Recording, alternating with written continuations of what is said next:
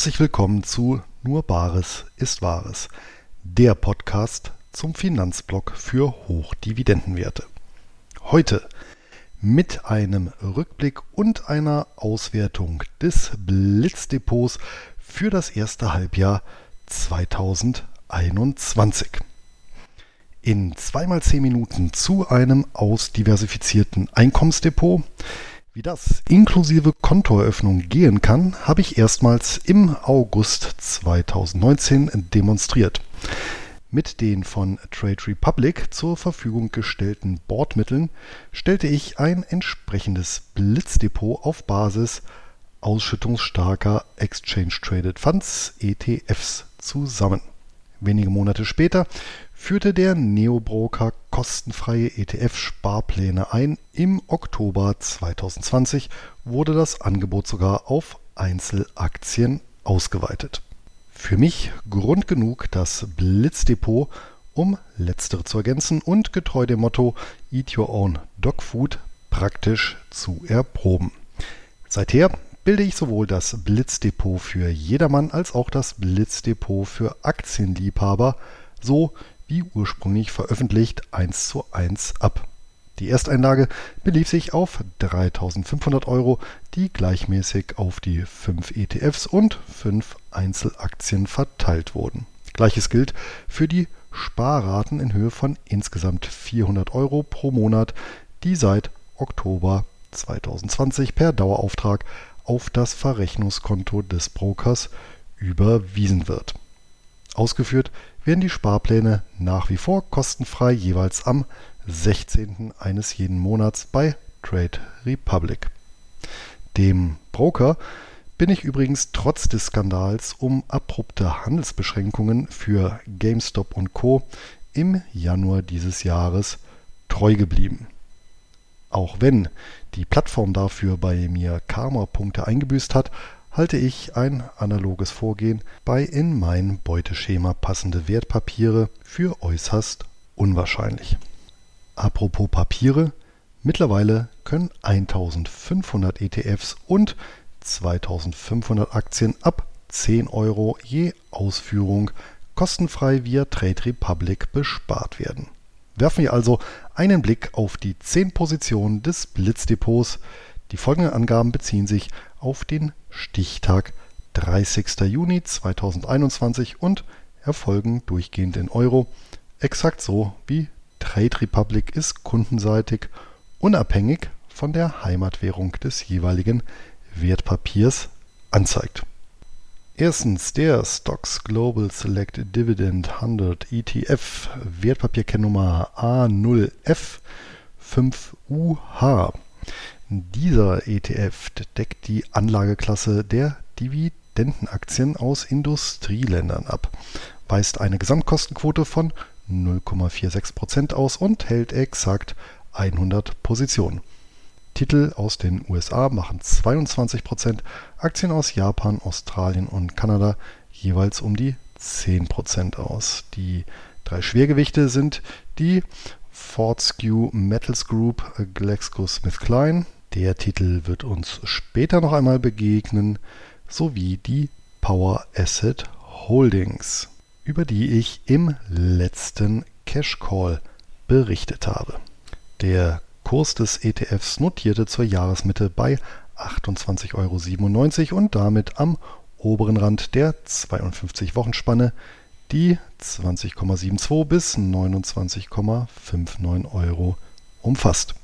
Das durchschnittliche Kurs-Gewinn-Verhältnis KGV der Beteiligungen beläuft sich auf 12,5. Das entsprechende Kurs-Buchwert-Verhältnis KBV auf 1,2.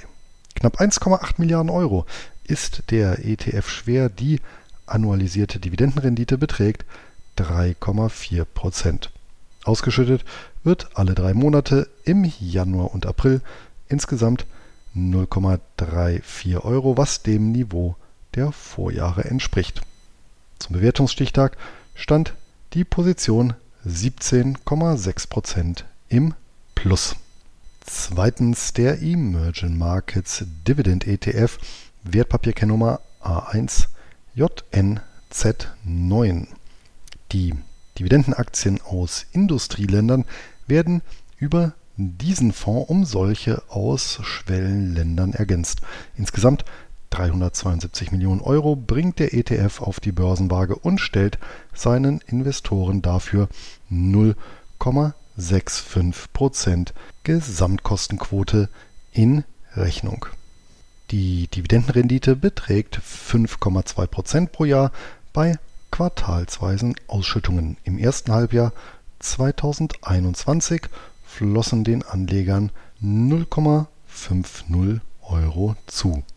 Ebenfalls in etwa so viel wie in den Vorjahren. Im Branchenmix der 95 Portfoliopositionen dominieren Energie und Versorger die vorderen Plätze. Die Länderliste führt China vor Russland, Taiwan, Brasilien und Thailand an. Der Kurs stand bei 18,02 Euro. Die 52-Wochenspanne ging von 13,53 bis 19,04 Euro. Das KGV und KBV der Beteiligungen beläuft sich auf durchschnittlich 18,4 bzw. 1,0. Die Position verbucht ein Plus von 15,4 Prozent. Drittens der Developed Markets Property Yield ETF mit der Wertpapierkennummer A0LEW8. Eng wird die Auswahl bei Immobilienaktien respektive Real Estate Investment Trusts Reiz. Der ETF deckt zumindest die Vertreter der Industrieländer breit ab und bringt es auf knapp 2,2 Milliarden Euro Marktkapitalisierung bei einer Gesamtkostenquote von 0,59 Prozent. Verwaltet werden 316 Positionen. Die größten drei sind die US-Schwergewichte Prologis, Public Storage und Digital Realty. Auf Platz 5 findet sich die deutsche Vonovia. Papiere aus den USA machen 57 Prozent des verwalteten Vermögens aus, Titel aus Japan 9,5 Prozent, gefolgt von Hongkong mit 5,6, dem Vereinigten Königreich mit 5,0 und Deutschland mit 4,9 Prozent. Auch hier notierte der Kurs mit 24,03 Euro nahe am 52-Wochen-Hoch von 24,96 Euro. Das entsprechende Tief stand bei 17,65 Euro. KGV und KBV bei 26,4 bzw. 1,6. Insgesamt stand die Position zum 30. Juni 2021 mit 17,4% im Plus. Ein wenig mager fällt hingegen die Dividendenrendite von 2,3% aus. Die ersten beiden Quartale gab es insgesamt 0,29 Euro nach 0,3 3,6 Euro im Vorjahreszeitraum. Viertens der JP Morgan US-Dollar Emerging Markets Bond ETF mit der Wertpapierkennummer A0 NECU. Wechseln wir im ETF-Bereich von den Aktien zu den Anleihen. Als eigene Anlageklasse haben sich in Hartwährungen imitierte Staatsanleihen von Schwellenländern etabliert. Hartwährung bedeutet in diesem Fall US-Dollar. Insgesamt 565 Anleihen mit einer mittleren Restlaufzeit von 8,5 Jahren und einem Durchschnittskupon von 4,8 Prozent aus aller Herren Schwellenländer verwaltet der ETF. Ganz vorne mit dabei Mexiko, Indonesien, Saudi-Arabien, die Vereinigten Arabischen Emirate und Katar. Über 9 Milliarden Euro wofür iShares als Emittent eine Jahresgebühr von 0,45% in Rechnung stellt. Eine Besonderheit ist das monatliche Ausschüttungsintervall 1,77 Euro erhielten Anleger in den ersten sechs Monaten des Jahres 2021 überwiesen nach 2,06 Euro im Vorjahr. Auch in den Schwellenländern macht sich das sinkende Zinsniveau bemerkbar. Das macht eine Dividendenrendite von knapp 4%. Der Kurs stand zur Jahresmitte bei 93,60 Euro und damit als eine von zwei Positionen des Blitzdepots im Minus. Dieses fällt mit minus 0,8% allerdings bescheiden aus. Im vergangenen Jahr schwankte der Kurs zwischen 88,58 und 111,41 Euro. Fünftens der Fallen Angels High Yield Corporate Bond ETF mit der Wertpapierkennummer A2A FCX. Die zweite und letzte Anleiheposition umfasst die Emission gefallener Engel, also von Unternehmen, die an der Schwelle von Investment Grade zu Non-Investment Grade herabgestuft wurden und deshalb signifikante Zinsen zahlen müssen. Das Portfolio des ETFs ist etwa 1,6 Milliarden Euro schwer. Die Gesamtkostenquote beläuft sich auf 0,5, die Dividendenrendite auf 4,3 Prozent. Ausschüttungen erfolgen halbjährlich. Im Juni 2021 gab es 0,11 Euro, exakt so viel wie im Jahr zuvor. Die Top-Position nehmen Anleihen der beiden Kreuzfahrtreedereien Carnival und Royal Caribbean, aber auch Emissionen der britischen Vodafone und des italienischen Finanzkonzerns Intesa San Paolo ein. Etwa ein Drittel der Anleihen notiert in Euro, der Rest in US-Dollar. Im Ländermix dominieren die USA mit 60 Prozent, auf den Plätzen folgen Italien, Deutschland, das Vereinigte Königreich und Frankreich. Insgesamt hält der ETF 467 Positionen mit einer mittleren Laufzeit von 7,6 Jahren und einem Durchschnittskupon von 4,7 Prozent. Der Kurs notierte am 30. Juni 2021 bei 5,18 Euro und damit knapp im Plus. Die 52-Wochenspanne umfasste 4,79 bis 6,02 Euro. Soweit zur ETF-Komponente des Blitzdepots, bei der durchgehend auf Produkte aus dem Hause iShares bzw. BlackRock zurückgegriffen wurde. Ein Hinweis zum angegebenen prozentualen Gewinn und Verlust einer jeden Position. Dieser basiert auf dem durchschnittlichen Einstandskurs des jeweiligen Titels im Vergleich zum Kurs am Auswertestichtag, also dem 30. Juni 2021. Der Einstandskurs wiederum ändert sich mit jeder neu ausgeführten Order, hier also monatlich. Betrachten wir nun analog dazu die Entwicklung der fünf Einzelwerte. Sechstens Ares Capital Corporation mit der Wertpapierkennnummer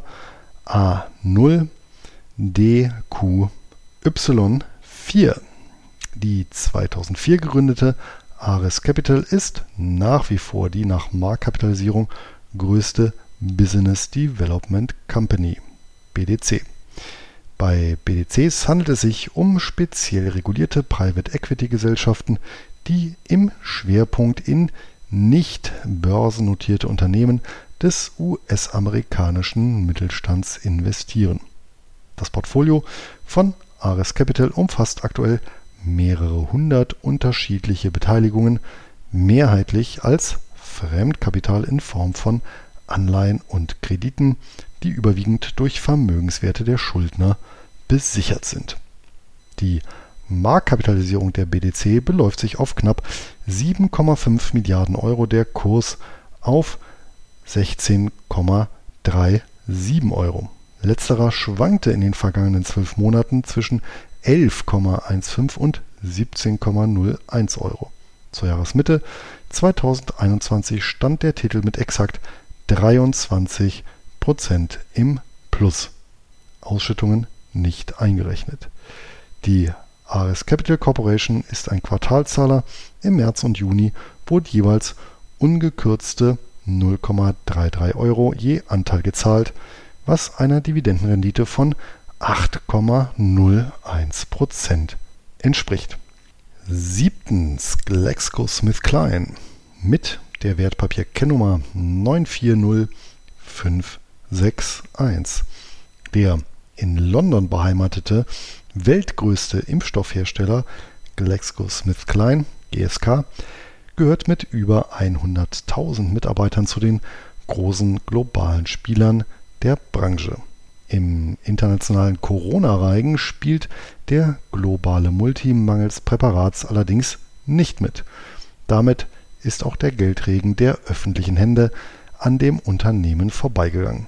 Nichtsdestotrotz hat es im Jahr 2020 für einen Umsatz von über 38 Milliarden Euro gereicht, ein leichtes Minus von 4% im Vergleich zum Vorjahr. Dafür lag die Gewinnmarge vor Zinsen, Steuern und Abschreibungen EBITDA bei über 30% das KGV bei 13,8 und die Marktkapitalisierung bei über 84 Milliarden Euro.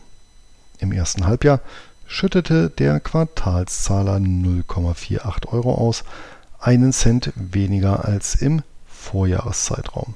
Das macht beim Kurs von 16,74 Euro eine Dividendenrendite von 5,54% und ein Plus von 4,6%. In den vergangenen zwölf Monaten schwankte der Kurs zwischen 13,83 und 18,70 Euro. Achtens National Grid, Wertpapierkennnummer A2DQWX. Die ebenfalls in London ansässige National Grid ist der größte britische Übertragungsnetzbetreiber und seit 1995 an der London Stock Exchange notiert.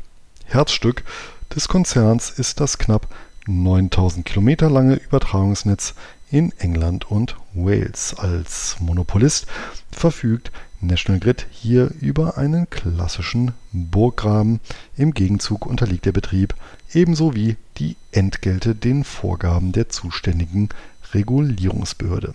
In der Summe erzielte National Grid im Ende März 2021 beendeten Geschäftsjahr einen Umsatz von gut 17 Milliarden Euro und liegt damit auf Vor-Corona-Niveau.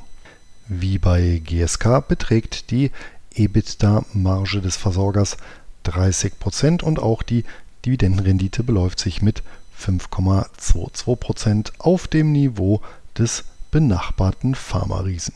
Gezahlt wird halbjährlich im Januar und August. Anfang 2021 gab es wie bereits im Vorjahr 0,19 Euro je Anteil. Traditionell fällt die Sommerdividende deutlich höher aus. Der Kurs belief sich zur Jahreshalbzeit auf 10,86 Euro bei einer Jahresspanne von 9,01 bis 11,22 Euro. Damit kommt National Grid auf eine Marktkapitalisierung von knapp 39 Milliarden Euro. Neuntens die PPL Corporation mit der Wertpapierkennnummer 895250. Auch im 101. Jahr ihres Bestehens macht die Pennsylvania Power and Light Corporation kurz PPL das, was sie seit jeher am besten kann. Strom für Pennsylvania, Kentucky, Montana sowie Virginia produzieren und verteilen. Für den Betrieb Dutzender Kohle- und Gas- sowie eines Kernkraftwerks zuzüglich Netzinfrastruktur beschäftigt der Versorger 12.000 Mitarbeiter. Damit kommt PPL wie schon im Vorjahr auf 6,2 Milliarden Euro Umsatz bei einer EBITDA-Marge von über 58 Prozent. Die Marktkapitalisierung beläuft sich auf gut 18 Milliarden Euro. Wie National Grid kann auch PPL auf eine bis 1999 zurückreichende makellose Dividendenhistorie zurückblicken. Daran hat sich auch im ersten Halbjahr 2021 nichts geändert. Zwar zahlte das Unternehmen mit 0,69 Euro 4 Cent weniger Dividende als im Vorjahr, wobei das Minus ausschließlich durch Wechselkurseffekte zustande gekommen ist. 6% Dividendenrendite kommen so angesichts eines Kurses von 23,53 Euro zustande. Als zweiter Titel weist äh, PPL damit neben dem Anleihen-ETF auf Schwellenländer ein Kursminus aus, das mit minus 0,5% ebenfalls sehr moderat ausfällt. Dafür steht das KGV bei 14,6. Die Kursspanne bewegte sich in den vergangenen 52 Wochen in dem recht engen Band zwischen 21,25 und 25,93 Euro. Zehntens und letztens WP Carry mit der Wertpapierkennnummer A1J5SB.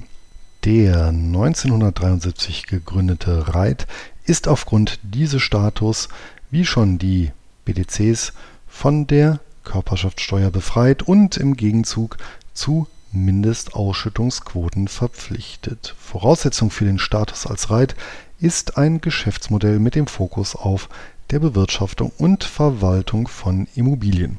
Und genau das tut WP Carry in Amerika und Europa.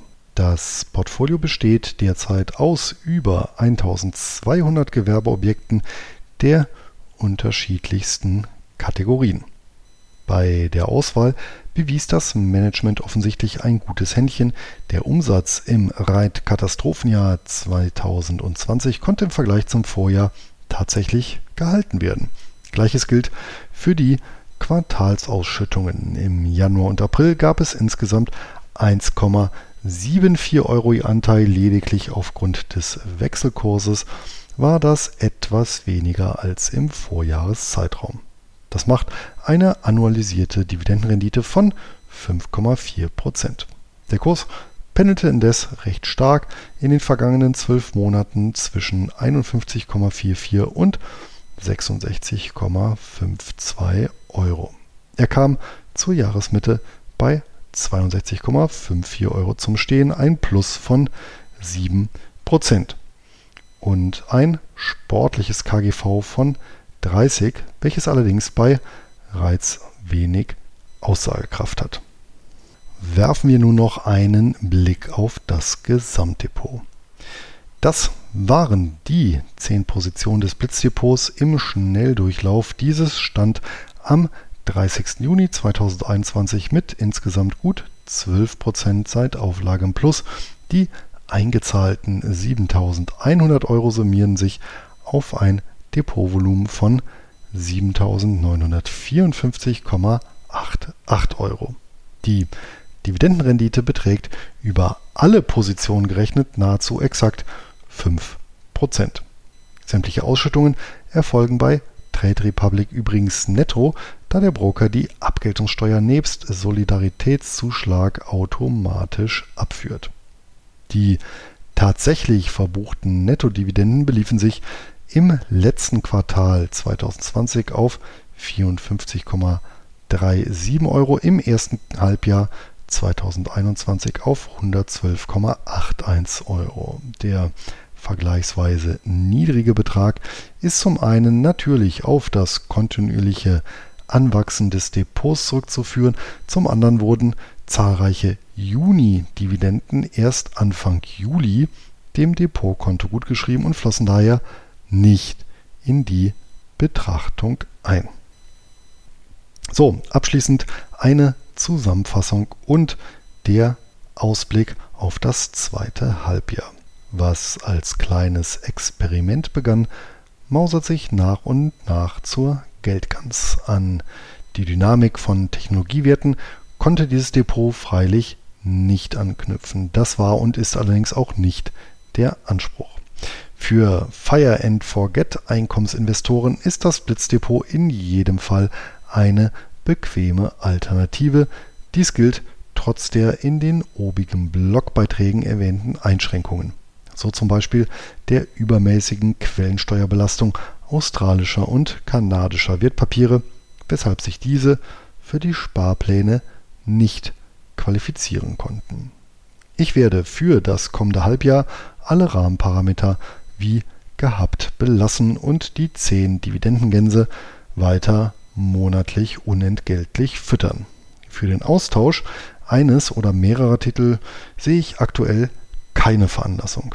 Sollte ich hingegen attraktive Alternativen übersehen haben, freue ich mich über eine Rückmeldung. Ebenso werde ich vor Anfang 2022 weder eine Rebalancierung durchführen noch die aufgelaufene Liquidität reinvestieren, es sei denn, wir sehen einen Kurssturz größer oder gleich 20% Zum Schluss noch ein Hörtipp. Seit Dezember 2020 veröffentlicht Trade Republic das wochentägliche Podcast-Format Ohne Aktien wird schwer mit Informationen rund um die Geldanlage. Seit neuestem stehen die wesentlichen Datenzahlen und Fakten auch als schnelle Lektüre in der App zur Verfügung.